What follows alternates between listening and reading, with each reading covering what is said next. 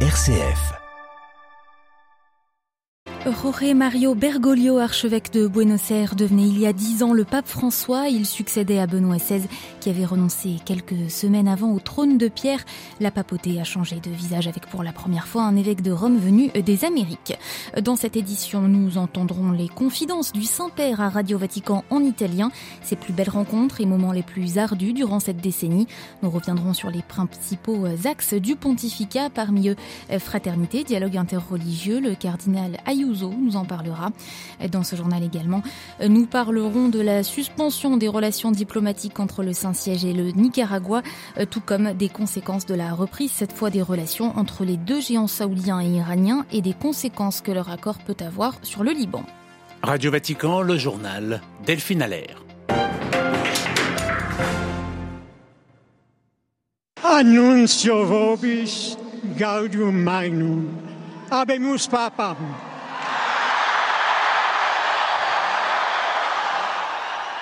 13 mars 2013, 20h22, l'Odia centrale de la basilique Saint-Pierre, la voix tremblante d'émotion du protodiacre, le cardinal Jean-Louis Torrent, annonçait la nouvelle à la ville et au monde. Abemus Papam, l'Église universelle découvrait son 266e pape, Jorge Mario Bergoglio, l'archevêque de Buenos Aires ayant choisi le nom de François. C'était il y a dix ans, une décennie d'un pontificat hors norme célébré aujourd'hui. Nous lui rendons hommage dans cette édition spéciale. Bonjour à tous. Discrétion et sobriété, le Saint-Père qui souhaite célébrer cet anniversaire n'a aucun événement public inscrit ce jour à son agenda. Le pape a simplement concélébré il y a 30 minutes une messe privée en la chapelle de la maison Sainte-Marthe. L'évêque de Rome était accompagné du collège Cardinalis invité pour l'occasion. Et en ce jour particulier, qui de mieux que le Saint-Père lui-même pour retracer les grandes étapes de son pontificat Dans un entretien accordé à Radio Vatican en italien, le souverain pontife évoque dix années qui lui semblent être passées très vite. Il nous parle de ses rencontres, les plus belles selon lui, avec les personnes âgées notamment, et des moments de tristesse liés pour la plupart au thème de la guerre. On écoute le pape François.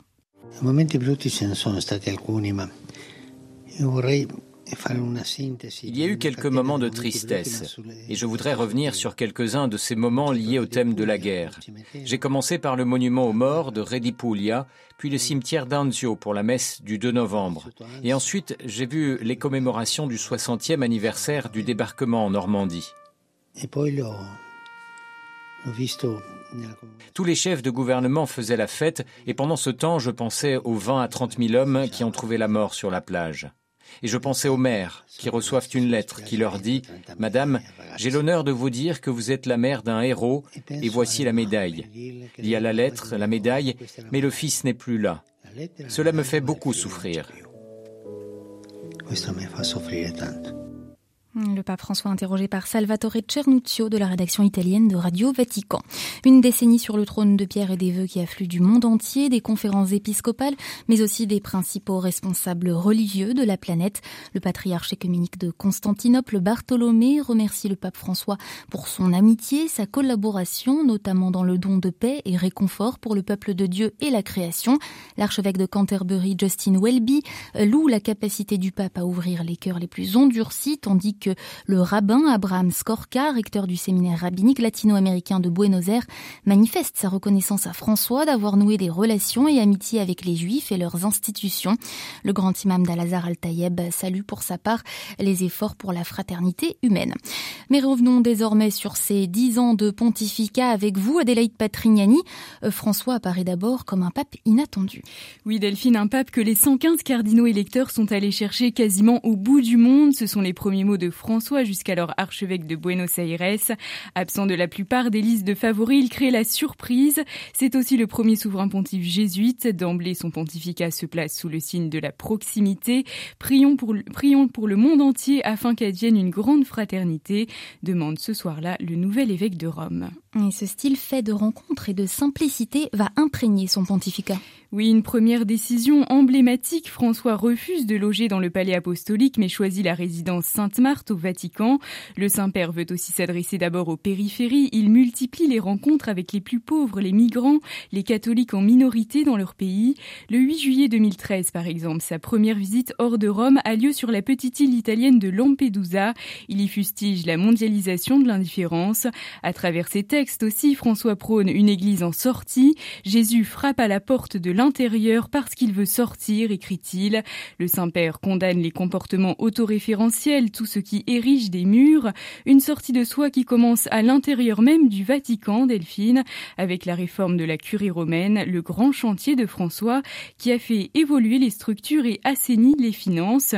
Euh, la nouvelle constitution apostolique Predicate Evangelium est sortie l'année dernière le 19 mars et cela afin de favoriser l'évangélisation. L'annonce de l'évangile du Christ Adélaïde reste le cœur de la mission du souverain pontife au-delà du cap symbolique des dix ans. Oui, François a par exemple planifié un voyage apostolique en Mongolie à l'automne, un pays où les catholiques n'ont jamais reçu la visite d'un souverain pontife.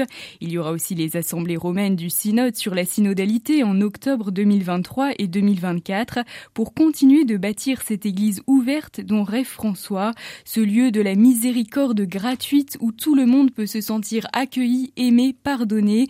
C'est ce qu'il écrit dans l'exhortation apostolique Evangelii Gaudium, la joie de l'évangile. Et qui dit pardon dit conversion. Le pape ne cesse d'appeler à la fin des conflits dans le monde, comme en Ukraine.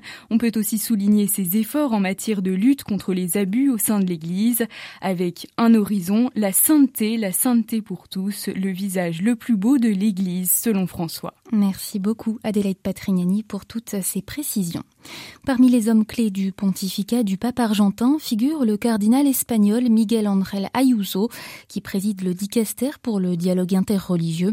Ancien bras droit du cardinal Torrent, il est aujourd'hui le visage et la voix du Vatican en ce qui concerne le rapprochement de l'Église avec les autres religions, l'islam en particulier. Il nous explique pourquoi le pape François souhaite mettre l'accent ainsi sur ces liens de fraternité.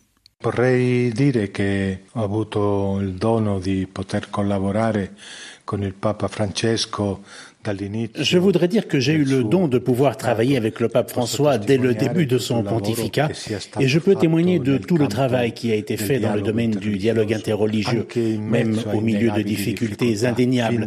Depuis le début de son pontificat, le Saint-Père a mis l'accent sur les relations entre les membres des différentes religions en soulignant l'importance de l'amitié et du respect mutuel.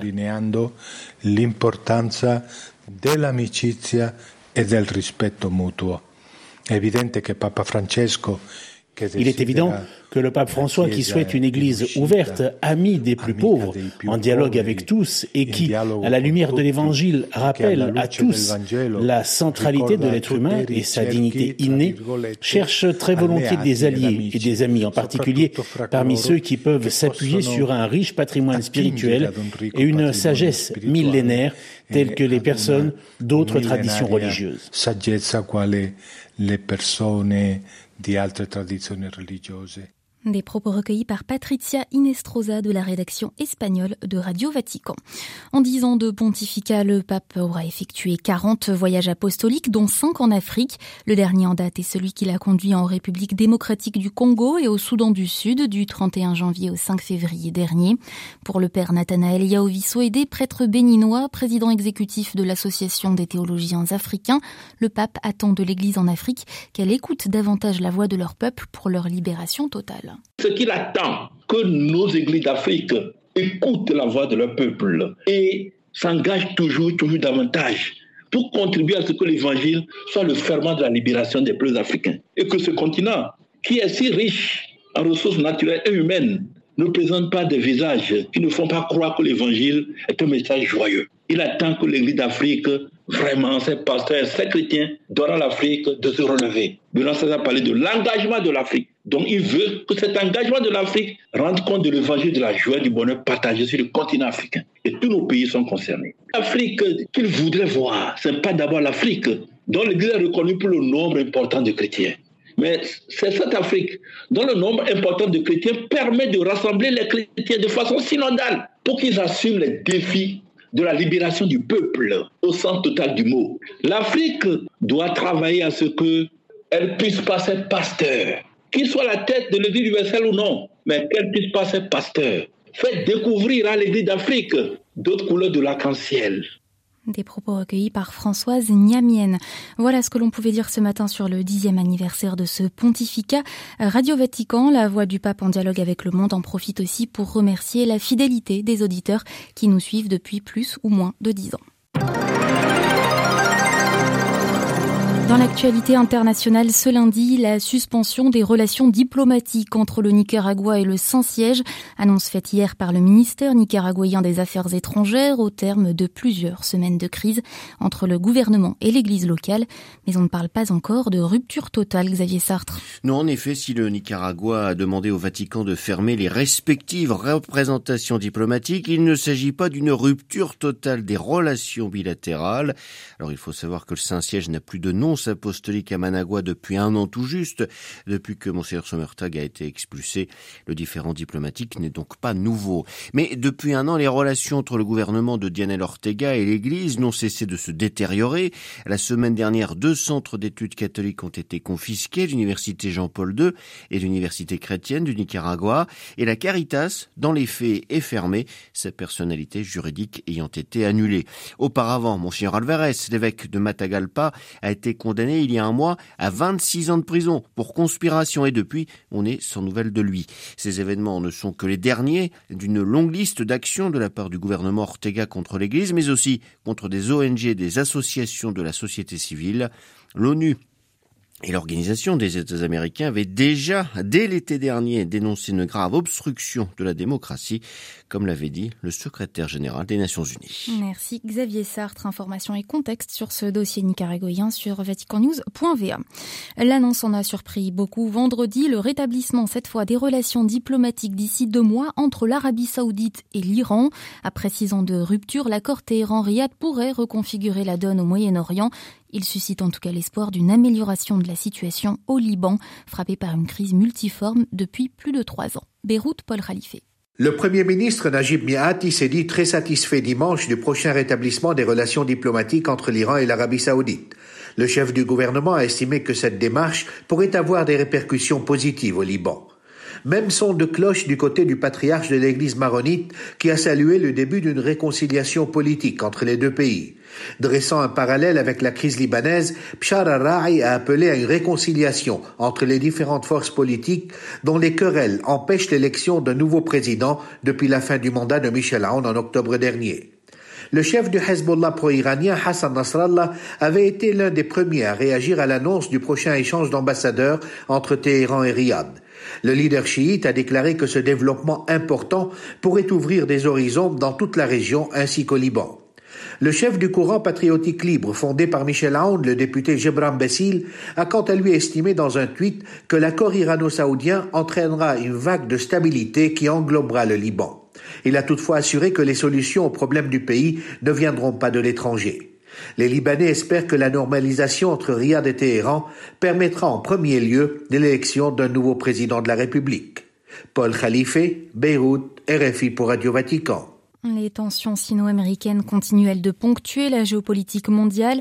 Le Premier ministre chinois fustige ce matin la répression américaine visant son pays.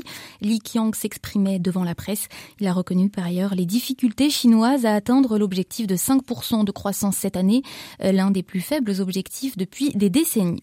Les États-Unis présents en mer du Japon aux côtés de Séoul inaugurent ce lundi d'importantes manœuvres militaires avec la Corée du Sud. Elles vont durer dix jours malgré les menaces de Pyongyang qui a annoncé tôt ce matin avoir tiré deux missiles de croisière depuis un sous-marin, officiellement, je cite, pour vérifier ses moyens de dissuasion nucléaire. La région Asie-Pacifique qui concentre toutes les convoitises et pour y contrer l'influence chinoise, les États-Unis emploient tous les moyens. Joe Biden reçoit aujourd'hui les dirigeants australiens et britanniques pour un accord attendu sur les sous-marins, le fameux qui avait déclenché une crise diplomatique avec la France en 2021. Joe Biden, Rishi Sunak et Anthony Se retrouvent dans une base navale californienne 18 mois après la formation entre leurs pays de l'alliance sécuritaire appelée AUKUS.